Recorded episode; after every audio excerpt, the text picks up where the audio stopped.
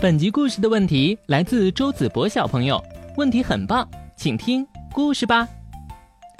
小泼猴妙趣百科电台第一百一十五集：宇宙第一歌手，哼哼猪。没错，站在你们面前的就是全宇宙最闪亮的歌星哼哼猪。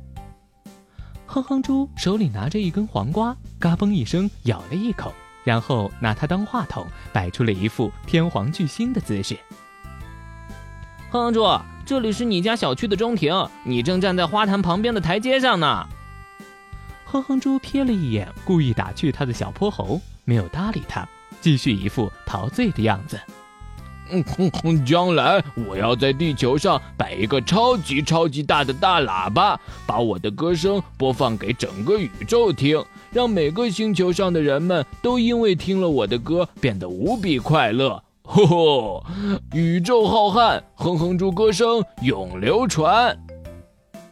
喂，哼哼猪，宇宙是真空的，真空不能传递声音。就算你造出了大喇叭，声音也传不到别的星球啊！再说了，小泼猴一边说，一边看了看哼哼猪正在吃的那根黄瓜。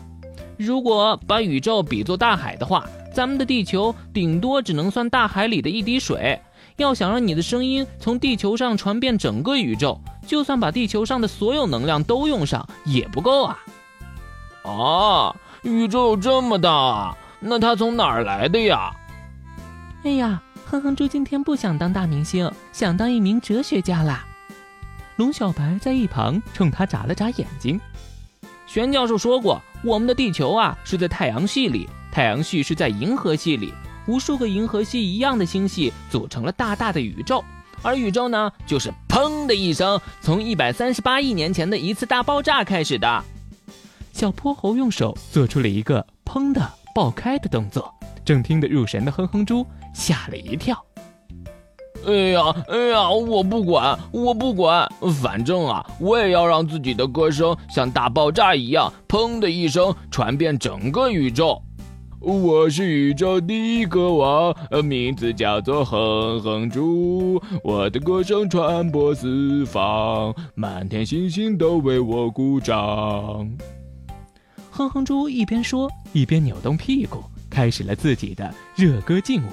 谁知啊，他唱的跳的太投入，一个不小心从台阶跌落到了花丛中，小蜜蜂嗡嗡嗡飞过来。哼哼猪让整个小区的居民听到的不是他的歌声，而是一连串“妈呀妈呀”的大叫。小泼猴妙趣百科，一天一个小知识。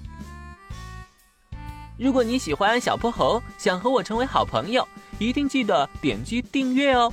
同时，非常欢迎大家在节目下方留言，把心中的大问题、小问题告诉小泼猴，我们会从中挑出好玩有趣的来做解答和分享。被挑中问题的小朋友还会有一件小礼物送给你哟。